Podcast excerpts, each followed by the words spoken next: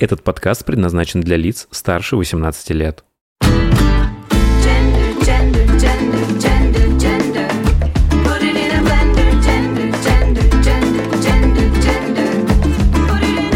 Вы слушаете «Гендер Блендер» — подкаст о новой этике и квир-культуре в России и мире. Всем здравствуйте и добро пожаловать назад, если вы слушали раньше, или добро пожаловать вновь, если вы только обнаружили мой подкаст на просторах интернета и слушаете его впервые.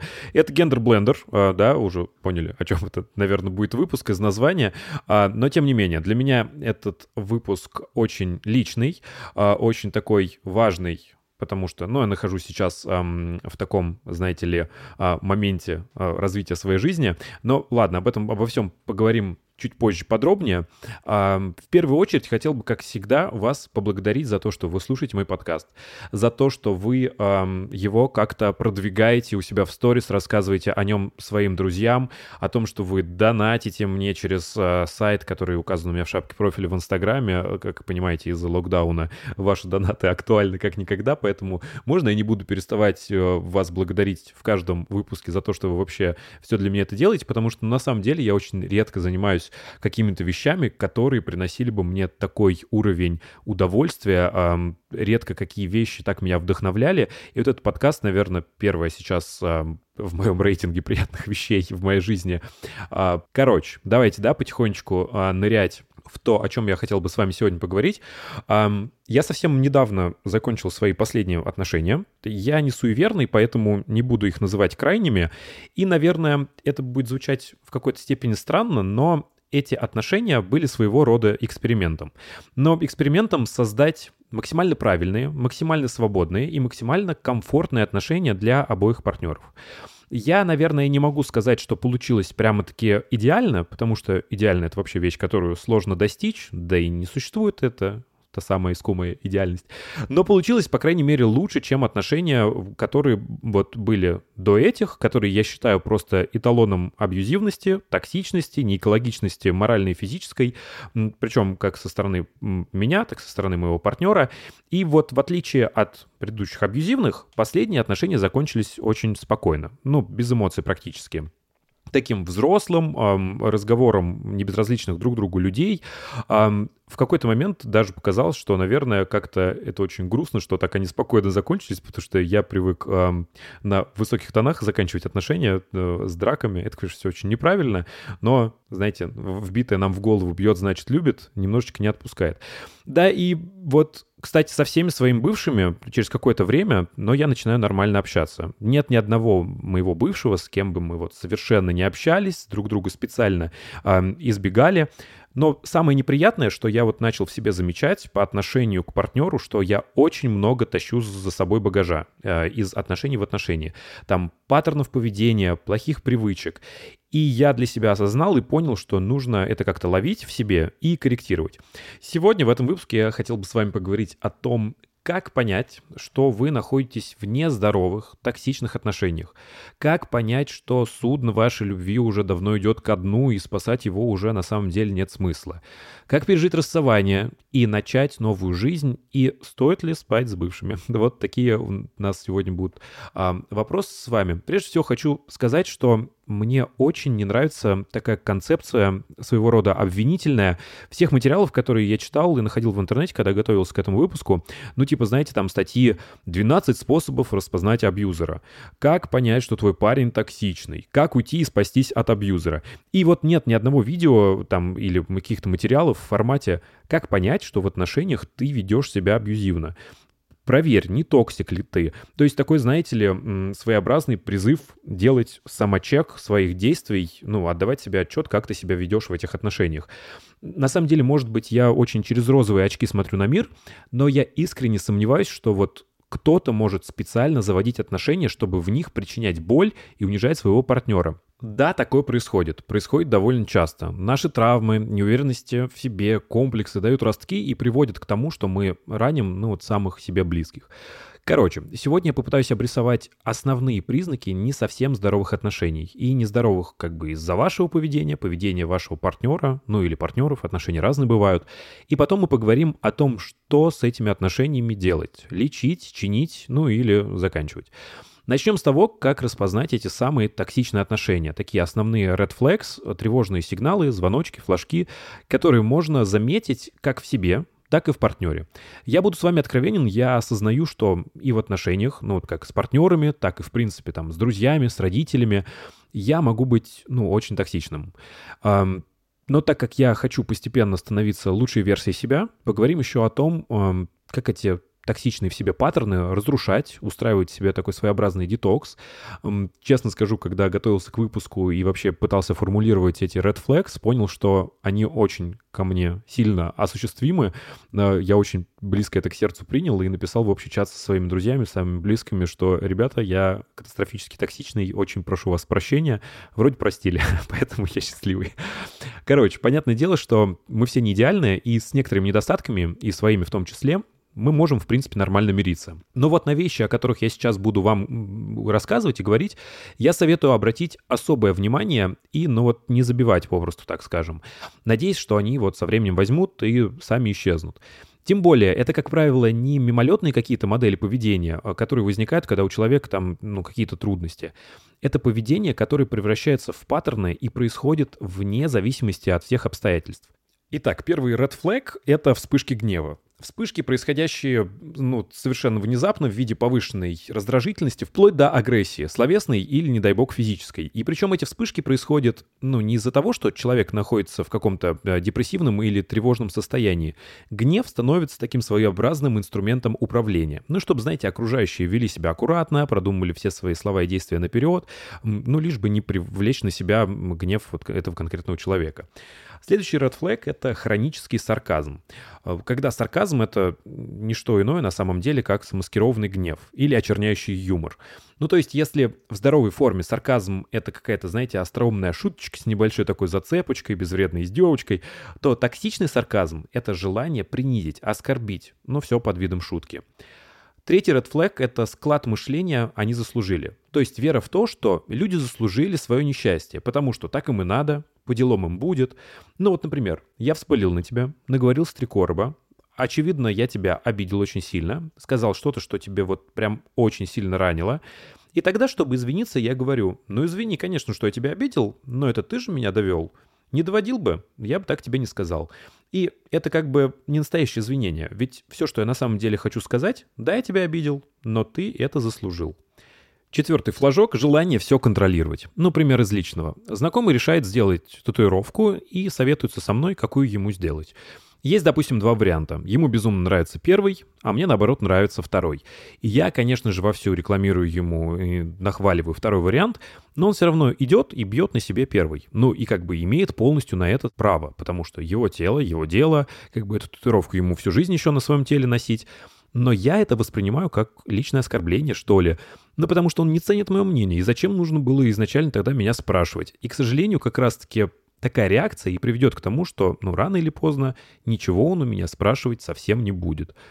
Флажок пятый. Чрезмерная неуверенность. В этом случае человек нуждается в постоянном подтверждении и валидации. С его мнением постоянно должны соглашаться. Все должны делать и жить, как он говорит. Э, Сходно, конечно, с предыдущим пунктом, но тут как раз-таки важна вот это вот ощущение, иллюзия исключительности и правильности позиции вот одного конкретного человека и поддержание этой иллюзии извне вербально и действиями. Флажок шестой – манипуляции эмоциями. А В эту тему не хочу очень глубоко нырять, потому что, мне кажется, можно отдельный подкаст записать эм, на тему эмоциональных манипуляций. Но вот э, поговорим о самых часто встречающихся. А Первая манипуляция — это чувство вины. Ну, самая вообще, вот самая-самая частая манипуляция. Вы потому что по-любому хоть раз на себе чувствовали, что во время ссоры вас пытаются заставить чувствовать себя виноватым. Я бы никогда не подумал, что ты так можешь поступить. Я вот доверял тебе, а ты... И вторая манипуляция, тоже достаточно частая, использование вашей неуверенности, то есть подчеркивание ваших каких-то недостатков, комплексов, чтобы влиять на ваше поведение. Например, куда тебе есть хлеб вечером, ты свою жопу видел, и все в этом духе. Флажок седьмой, последний, который я сегодня разберу с вами, выраженный эгоцентризм. Такие люди больше берут, чем дают. Э, И они как бы способны отдавать, но прежде их потребности должны быть полностью удовлетворены. И не дай бог, они почувствуют, что они дают чуть больше, чем получают. В таком случае они будут чувствовать себя использованными и будут винить в этом вас. Опять же, минус такого поведения, если вы замечаете его за собой, обращаться за помощью к такому человеку очень неприятно, потому что как будто есть вот эта эмоциональная цена, которую придется заплатить за помощь этого человека. И лучше просто к такому человеку не обращаться.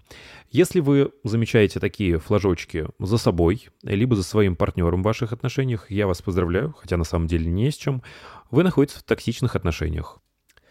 Теперь поговорим о том, что делать, если вы все-таки оказались в этих токсичных отношениях. Первые действия, которые стоит попробовать, если вы осознаете, что в настоящий момент такие отношения вам вредят, приносят дискомфорт. Первое, что нужно сделать, это ненадолго прервать отношения с этим человеком. Дайте себе время осмыслить, что в этих отношениях вас не устраивает. Как вы себя чувствуете, когда этого человека нет рядом? Насколько вы скучаете? Каких качеств этого человека вам не хватает? Таким образом, просто можно будет ну, гораздо яснее, четче увидеть все плюсы и минусы этих отношений. Действие второе, которое стоит завершить, дистанцируйтесь эмоционально. Подумайте, какой уровень близости вам необходим в зависимости от того отношения, с кем мы рассматриваем. Это коллега, друг, ваш партнер, родитель. Это не значит, что вы должны резко стать холодным и отстраненным. Если эти отношения в данный момент работают нездорово, чтобы защитить себя, свою самооценку, попробуйте придавать меньше значения мнениям и словам этого человека. Но не принимайте все близко к сердцу. Даже если мы рассматриваем самые близкие отношения, отношения с вашим партнером, научитесь немного сохранять свою независимость. Но вот это нормально, что вы не соглашаетесь с чем-то и имеете разное мнение. Если второй участник этих токсичных отношений ваши родители, но вот в таком случае придется, наверное, осознать и смириться, что у вас, возможно, никогда и не будет с ними близких отношений. Я знаю это на собственном опыте, а, так как отношения с родителями у меня, ну, скажем так, не самые простые. Всю жизнь я на них обижался и завидовал семьям, там, в кино где-нибудь, в сериалах, где дети очень с родителями близки. И на самом деле э, не так давно я просто принял факт, что мы с ними ну вот, наверное, никогда не будем так близки и поглощены жизнями друг друга, как мне бы этого хотелось. Поэтому сейчас мы поддерживаем комфортный для всех, наверное, уровень общения и вовлеченности, и достаточно неплохо сосуществуем. Это человеческий фактор, это надо принимать, люди разные, поэтому добиться идеальных отношений со всеми не получится. Действие третье. Оцените свой вклад и ваше поведение. Опять же, я уже говорил, в токсичности отношений не обязательно виноват только другой человек. Вы и сами можете быть причиной этого совсем не понимая. Вступаете ли вы в ссоры и провоцируете их? Отыгрываетесь ли вы на человеке, поступая с ним точно так же, как он поступает с вами? Мы не просто так остаемся в токсичных отношениях, даже если причина нездоровая и не совсем ясная. Постарайтесь понять, какими действиями вы можете подливать масло в огонь. Потом исключите эти действия по возможности и посмотрите, как это повлияет на отношения. И действие четвертое – говорите и слушайте. Не бойтесь найти время, сесть и поговорить о всем, что в этих отношениях вам некомфортно. Задавайте прямые вопросы, но не нападайте. Послушайте и попытайтесь понять собеседника. Способ, казалось бы, очень на бумаге простой, но как же все-таки мы редко это делаем. Теперь очень важная и лично для меня тема, как понять, что эти отношения, ну все, уже нужно заканчивать. Что же это не тот случай, когда можно попробовать поработать, поговорить, попытаться починить. Для меня этот вопрос всегда самый сложный, потому что я очень сильно завишу от человека, который рядом со мной. Я практически не могу существовать и функционировать, если не нахожусь в отношениях. И это, конечно, очень неправильно по ряду причин. Ну, например, потому что, заканчивая одни отношения, я стремлюсь поскорее прыгнуть в другие. Да и, в принципе, я как-то подзабиваю, что ли, на себя.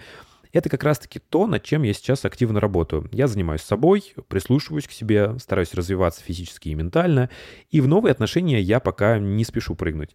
Да, врать не буду, там рефлекторно, по старым привычкам, хочется, конечно, ходить на 5 свиданий в неделю и уже, ну, в кого-нибудь уже, наконец-таки, влюбиться. Но я себя в этом вопросе торможу.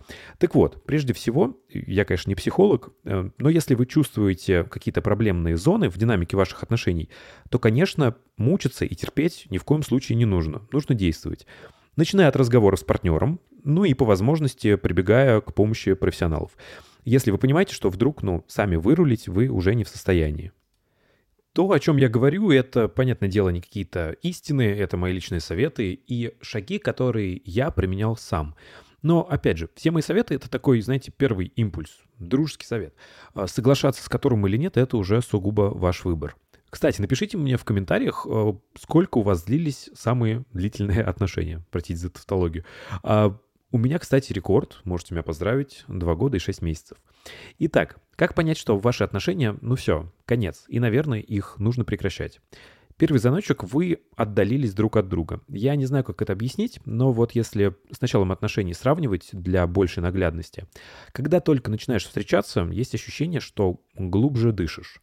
Особенно если вы начинаете жить вместе, у вас появляется это гнездышко, в которое приходишь и по-настоящему заряжаешься. Когда отношения достигают критической фазы, это гнездо становится очень душным. Ну, я вот по себе замечаю, что мне постоянно хочется дома проветривать. Очень тяжело становится находиться в этом пространстве. Постоянно хочется изолироваться, сбежать, переночевать где-то в другом месте. Такие состояния говорят о том, что ну вот очень много накопилось каких-то обид, злости, чувств вины, жалости, страхов. Этот весь багаж не обезвреженный и приводит к тому состоянию отчаяния и отдаления. Это самый первый звоночек, и это на самом деле можно изменить. Просто, правда, вопрос всегда в том, есть ли на это взаимное желание всех партнеров. Звоночек второй. Действие партнера приносит вам вред. Вам просто вредят. Причем тут может быть э, рассмотрено насилие как моральное, так и, опять же, не дай бог, физическое. Я, как человек, который испытывал этот вред на себе, и, будем откровенными, э, чем я не горжусь, этот вред носил, применял, честно скажу, ничего отвратительного в отношениях нет. Но вот когда партнер эм, подавляет вашу самооценку или очень сильно вами пытается манипулировать, навряд ли хочется это все терпеть от человека, которого ты считаешь, ну вот, самым близким в своей жизни – это терпеть ни в коем случае нельзя. Об этих границах своего комфорта, о том, что такое терпеть вы не готовы, сообщать нужно как можно раньше. Терпеть и накапливать в себе эту боль не стоит ни в коем случае. Если же партнер вам говорит о том, что вы действуете неправильно, свое поведение нужно рефлексировать и корректировать. И опять же, в случае, если у обоих партнеров желания слушать и вносить корректировки нет, то зачем такие отношения продолжать? Звоночек третий – нет притяжения. Это пункт, который тоже мне дается нелегко, потому что смысл его, по сути, в том, что нужно себе признаться, что вот этот человек, с которым ты провел определенное количество времени, на которого ты потратил столько эмоций и там денег, на самом деле не герой твоего романа. Ну что да, ты совершил ошибку, а у вас есть на это полное право. Вы не должны подстраиваться и полностью себя перекраивать, как, собственно, и ваш партнер. Есть какие-то качества, с которыми вы мириться не можете. Ну, там возьмем, к примеру, самое банальное – алкогольная зависимость. Ваш партнер любит раз в неделю уезжать в бар и напиваться просто до беспамятства.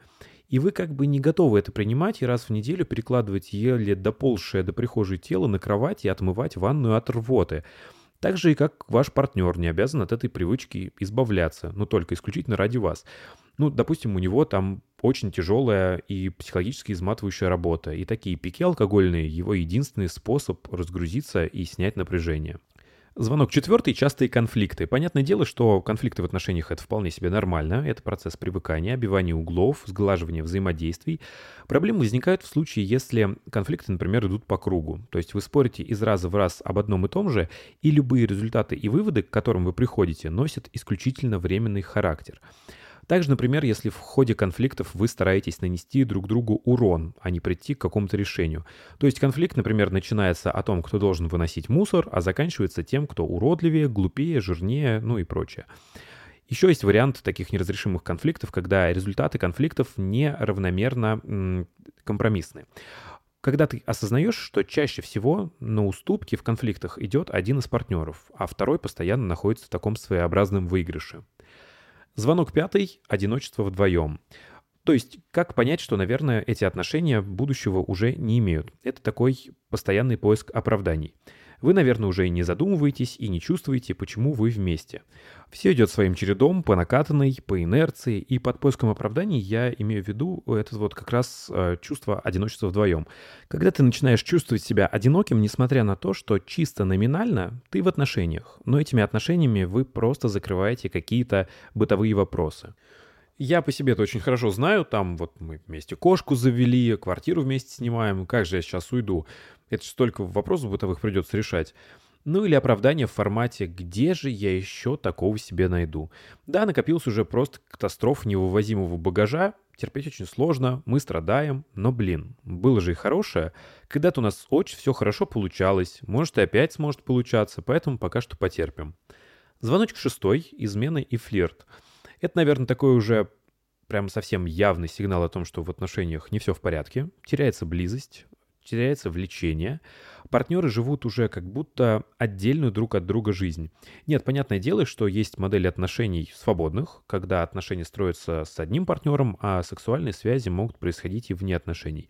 Но это уже не измена, это условия, обговоренные партнерами заранее, на берегу. Измены же как раз сигнализируют о том, что в плане близости партнеры что-то недополучают, что-то их не устраивает, и поэтому приходится дополучать это на стороне. Врать и, соответственно, о целостности отношений уже не может идти никакой речи. Звоночек седьмой – игра в одни ворота. Это когда вы явно чувствуете, что вы вкладываете в эти отношения гораздо больше, чем партнер. Нарушен баланс давать и брать. Взамен вы не получаете столько же обратной связи, чтобы вновь наполняться.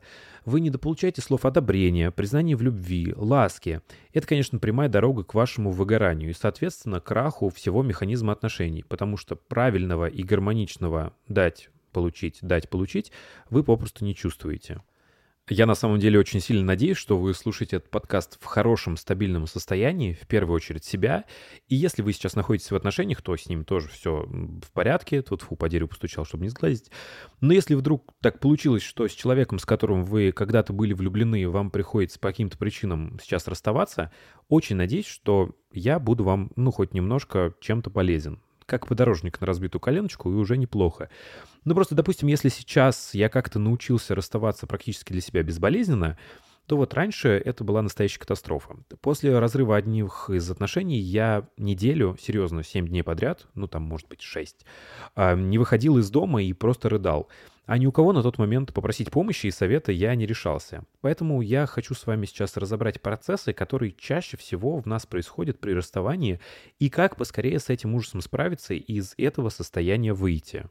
Понятное дело, что любовь, которая жила несколько лет, не может просто так по щелчку закончиться. У вас появились связи, эмоциональные, физические, материальные, порвать которые за один день ну просто невозможно. Даже если вы решили, что вы расстаетесь и тут же разъехались, вы все равно будете некоторое время привязаны. Нормальное время, в течение которого, ну, по мнению специалистов-психологов, может происходить э, процесс отпускания и выпутывания из этих привязок, как правило, от 3 до 9 месяцев. 9 месяцев, в течение которых вы должны переродиться как новый человек. Обрести и осознать свою свободу вы можете и раньше, месяца за три. Но тут главный совет, э, во-первых, не врать себе, что все нормально, забыли, отпустили, а на самом деле мечтаем, что все вернется и все будет как раньше, страсть снова вспыхнет. И второе, в первые три месяца не прыгать в новые отношения, чтобы не делать нового человека пластырем от разбитого сердца. У него все равно не получится. Мы приходим в новые отношения с болью от прошлых отношений, а следующий человек ну никак эту боль перекрыть не может, потому что не он вам ее нанес. Если вы понимаете, что даже после 9 месяцев вы еще не освободились, это значит, что остались эмоциональные привязки, которые нужно прорабатывать и уже в идеале, конечно, со специалистом. Потому что это очень сильно забирает вашу энергию и не дает двигаться дальше. Что же делать, чтобы поскорее забыть завершившиеся отношения? Первый шаг — разорвать общение. Желательно на первое время вот прям по максимуму. Удалить телефоны, заблокировать в соцсетях. Еще советуют на самом деле фотографии поудалять, но мне вот это никогда не удается сделать. Мне жалко. Понятное дело, что триггер страшный, если случайно набредешь на них в телефоне. Но я знаю, что рано или поздно я с расставанием справлюсь и буду на фото смотреть как на историю, на память, на опыт. Еще очень интересный факт один прочитал, что наше тело воспринимает все горе одинаково. Степень, конечно, может быть разной, но процессы одинаковые. И вот эта вот фраза «да успокойся, никто же на самом деле не умер», получается совсем неликвидной, потому что для организма и сознания человек, с которым мы расстались, ну, практически то же самое, что и умер. Разрыв мы проживаем как пять стадий принятия. Эти стадии всем хорошо знакомы, сейчас их чуть поподробнее разберем. Но тут вопрос как раз-таки в том, что все эти пять стадий нужно завершить в идеале за 9 месяцев, чтобы выйти из отношений здоровым, свободным человеком и хвосты не тащить в новые отношения. По-быстрому с вами пробежимся по стадиям принятия разрыва отношений. А, первая стадия — это отрицание. Событие происходит, вы решаете отношения закончить, и вы это как бы приняли, но вроде бы. Первое время осознать это очень тяжело. На такую психологически тяжелую информацию тело, как правило, психосоматически реагирует. У меня, например, начинает кружиться голова и э, тошнит, как на американских горках. Тело это отрицает, как будто это не со мной. Вторая стадия, стадия злости. Вы начинаете осознавать случившееся. Уже несколько недель вы находитесь не в контакте с вашим бывшим партнером. Вы начинаете понимать, что это правда, и тогда включается злость. Злость может быть на себя, как я это мог допустить, как я к этому пришел в это состояние. Злость на партнера бывшего, да как ты так мог со мной поступить, я же для тебя столько сделал. Третья стадия — это стадия торгов. Ну, например, торги с самим собой в объеме доступа к вашему бывшему партнеру. То есть, ну вот, разблокирую его в Инстаграме, Подписываться не буду, сторис тоже не буду смотреть, чтобы не палиться, но иногда на страничку буду заглядывать, чтобы посмотреть, что там происходит. Такого рода манипуляции с реальностью, в которой перемены, то есть расставания, уже произошли, а мы все еще не в состоянии это принять. Четвертая стадия, стадия депрессии. На этой стадии мы начинаем себя диким образом жалеть. Все, все случилось. Мы это признаем. Все манипуляции на предыдущих стадиях не сработали, да и в принципе не могли сработать, и мы начинаем себя очень сильно жалеть. Ну и пятая стадия, стадия принятия. На все эти пять стадий нужен определенный срок, но нужно стараться не зависать в них на очень долго. Дать себе время, конечно, все это прожить надо, но не несколько лет. Жить же продолжать нужно. Что делать, чтобы побыстрее и побезболезненнее пробежать по всем этим стадиям? Ну, про первый шаг, про то, что по максимуму разорвать общение, я вам уже рассказал. Второй шаг — максимально социализироваться и налаживать отношения с друзьями и знакомыми. Я по себе знаю, что это невероятно сложно заставить себя делать в таком состоянии, да, и в принципе, наверное, по жизни некоторым. И единственное желание — это забиться под одеяло и впасть в кому. Но люди в этом состоянии нужны как никогда. Потому что, скорее всего, при расставании после него вы совсем будете без энергии. И большую часть времени во время расставания вы, скорее всего, общались с бывшим и на не очень приятные темы. Так что зарядиться общением, получить такой приятный experience – это то, что нужно. Это не значит, что вам обязательно нужна подруга, которая будет с вами сидеть на подоконнике в обнимку, обзывать вашего бывшего и жалеть вас. Нужно простое, даже самое бестолковое, бессмысленное общение. Люди нужны сейчас как никогда. Вы потеряли партнера. У вас сейчас внутри, где раньше он был, пустота. И частично, первое время, друзья как раз-таки эту пустоту и будут заполнять. Вам нужна живая энергия. Еще общение полезно, потому что, ну, не знаю, как вы, у меня, когда появляется отношение, я партнера своеобразно помещаю в центр своей вселенной. И все строю от этого центра. Когда отношения заканчиваются, то, соответственно, рушится не просто часть какая-то моей жизни, а вся вселенная целиком. И вот это усиленное общение помогает заземлиться, вернуться в реальность, понять, что я сам по себе имею ценность. Смысл на самом деле не в партнере, а во мне самом. Мне никто не нужен, чтобы жизнь была полноценной. Шаг третий – вспомнить про хобби. Вспомнить, что вам нравилось когда-то или придумать что-нибудь новое. Э, У нас есть несколько механизмов психологической защиты, и самый эффективный из них – это сублимация, ну то есть замещение. Смещаем фокус внимания, ну, например, в творчество. Творчество, оно, как правило, легче, ну, по крайней мере, легче, чем мысли о разрушенных отношениях. Я, например, после завершения одних из отношений пошел в швейный кружок и занимался шитьем там где-то около полугода, пока не оправился, а потом все бросил. Это была очень хорошая подпитка энергией и позитивными эмоциями. Четвертый шаг – совершенно перестать идеализировать вашего бывшего партнера. Знаете, есть такое правило, что о бывших говорят либо хорошо, либо никак. Так вот, в этом случае об этом правиле мы забываем напрочь. Берем лист и просто выписываем все минусы человека, с которым только что расстались. Показывать это никому не нужно, нежелательно, поэтому можете, не стесняясь, в выражениях просто взять, там, даже немножечко его пообзывать. Такой словесный, знаете, дартс, где вместо мишени будет лицо вашего бывшего. Тут задача ни в коем случае не обесценить ваши отношения с этим человеком. Просто через какое-то время в разлуке вы начнете по нему скучать. И это вполне нормально. А когда вы будете скучать, по умолчанию вы будете концентрироваться на плюсах и на всем том хорошем, что между вами было. По-плохому не думаю, что кто-то скучает. И вот задача этого шага — выровнять этот баланс и не перестать трезво, без прикрас смотреть на вашего бывшего. Пятый шаг – слушайте свои потребности. Как правило, отношения закрывают нам какие-то бытовые потребности. Ну, например, в деньгах. Там живем мы с партнером, вместе снимаем квартиру, значит, мне нужно меньше за нее платить. И вот партнер исчез, все эти страхи всплывают на поверхность. А это просто шикарный шанс наконец-таки поработать над собой, стать лучшей версией себя и все эти потребности взять и закрыть самостоятельно. Чтобы вне зависимости от того, кто приходит и уходит из вашей жизни, вы были стойким и целостным, уверенным в себе человеком. Шестой шаг – отпускаем обиды. Далеко не убираем листочек, на котором мы только что и в хвост, и в гриву песочили нашего бывшего, и там же пишем все негативные чувства, обиды и страхи, которые мы чувствовали в этих отношениях. Тут нужно осознать, с какими обидами и негативными чувствами мы можем уже попрощаться, ну потому что мы как бы попрощались с этими отношениями, а какие у нас остались мертвым грузом, и с ними нужно немножко поработать. Зачем это нужно? После разрыва мы будем немножко покалечены, травмированы, потому что в любом случае это крайне неприятное событие. А так как наш мозг всегда хочет быстрой компенсации и решения, мы с удовольствием влетаем в новые отношения с человеком-спасателем и получаем, да, новые, но не очень здоровые, заранее обреченные отношения. У человека-спасателя, э, который, допустим, долго был один, э, есть нереализованный запас любви, заботы и ласки. У людей-спасателей, которые, допустим, долго были одни, есть запас этой нереализованной любви, заботы и ласки. Тут появляетесь вы, здоровье вместо сердца и жуткой нехваткой как раз-таки всего этого. Получается такой созависимый клубок. Проблема в том, что через некоторое время эти излишки внимания и заботы вы, как вампир у спасателя, все подсосете. И в результате вы оба выровняетесь и поймете, что больше друг другу не нужны. Конец еще одних отношений. В этот момент можно, конечно, походить на свидание, но не для того, чтобы вам зализывали ранки, а для того, чтобы снова почувствовать себя желанным, привлекательным, да и для того, чтобы как бы не забивать на себя, потому что если идешь на свидание, все равно хочется как-то хорошо выглядеть. Короче, хочу немножко подсобрать и конкретизировать советы, которые вам могут помочь, если после завершения отношений вы находитесь в состоянии полной разбитости, боли и страдания.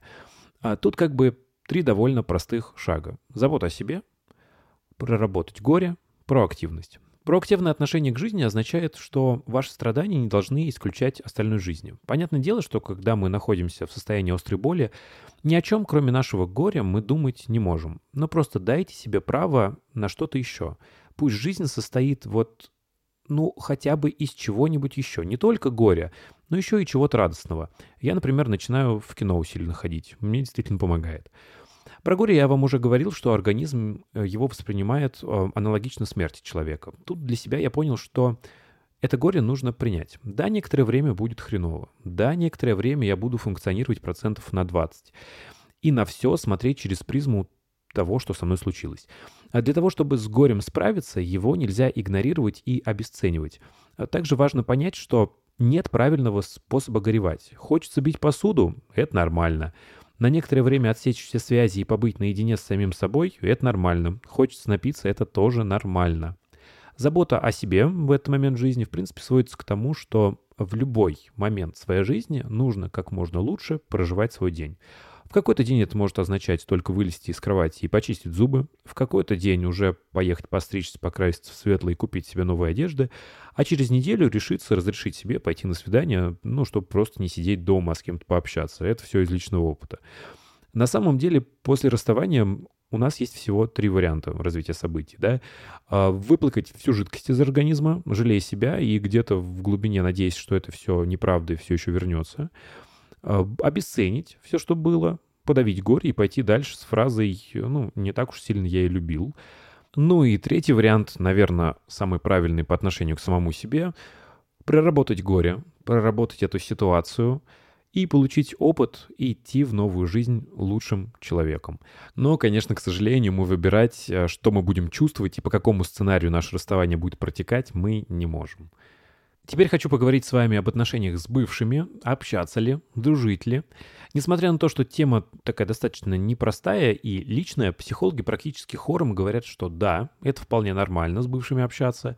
Вот наоборот, если у вас есть нежелание и может быть очень резкое ни в коем случае с бывшим не общаться, это как раз-таки и сигнализирует о том, что не все эмоциональные привязки у вас завершены. У меня вот есть, например, один такой человечек, от любого упоминания о котором или о случайно замеченной в соцсетях фотографии или видео меня прям начинает жутким образом триггерить.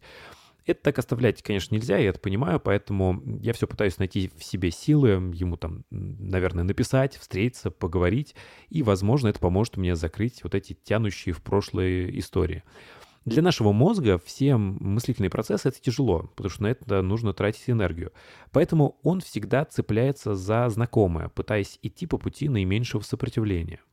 Поставлю перед вами пять человек, и вы обратите внимание на того, кто сильнее всего похож на ваших бывших партнеров. Еще прочитал одну интересную особенность. Мозг в большинстве своем действует по принципу, что нас не убивает, делает нас сильнее.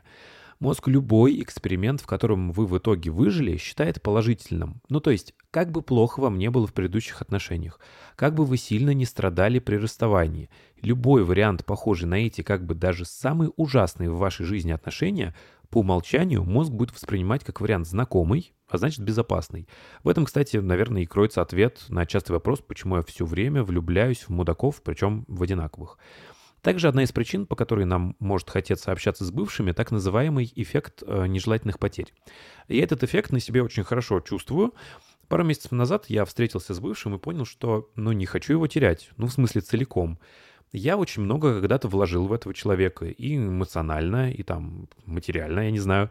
Мы когда-то очень неплохо с ним общались, и он меня хорошо, в принципе, знает. В его характере есть какие-то штуки, которые мне очень нравятся, поэтому почему я должен с концами вычеркивать его из своей жизни? Тут, конечно, главное, как всегда, не врать себе и понимать, что у тебя не осталось никаких обид, никаких чувств, никаких влечений. Вот такая вещь, кстати, как секс с бывшими, вот очень осуждаемая штука со стороны психологов во всех источниках, где я читал. Да, возможно, есть в этом что-то фетишное, наверное. Что-то запретно манящее. Не знаю, это, наверное, как расчесать ранку, корочку снять с ранки. Или, наверное, сходно с желанием преступника вернуться на место преступления. Тут я вам не советчик, скажу только, что секс с бывшим у меня был только один раз в жизни, и это, честно говоря, было ужасно. Ну, потому что для меня такое мероприятие, как секс, это прежде всего мероприятие моральное, чем физическое.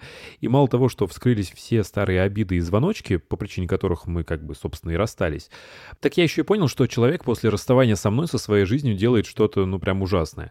Короче, если оно того прям очень стоит, и вы не чувствуете, что вязнете эмоционально в осколках прошлых отношений, то, пожалуйста, это ваша жизнь.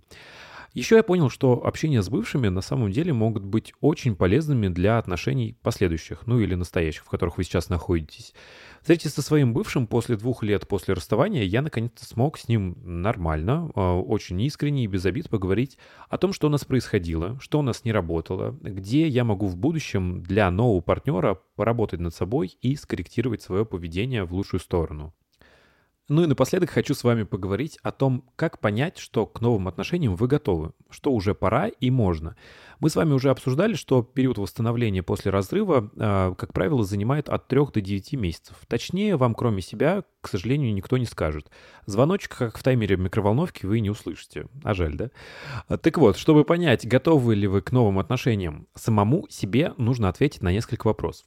Во-первых, что я подразумеваю под новыми отношениями, которые сейчас мне хотелось бы начать то есть самому себе ответить на этот пресловутый вопрос из Тиндера, что тут ищешь. Это отношения легкого характера, секс на одну или несколько ночей, или быт по хардкору с переездом на общую жилплощадь с заведением собаки. Прислушайтесь к себе. Чего вам от этих новых отношений хочется? По каким аспектам их наличия вы скучаете? Готовы ли вы к отношениям?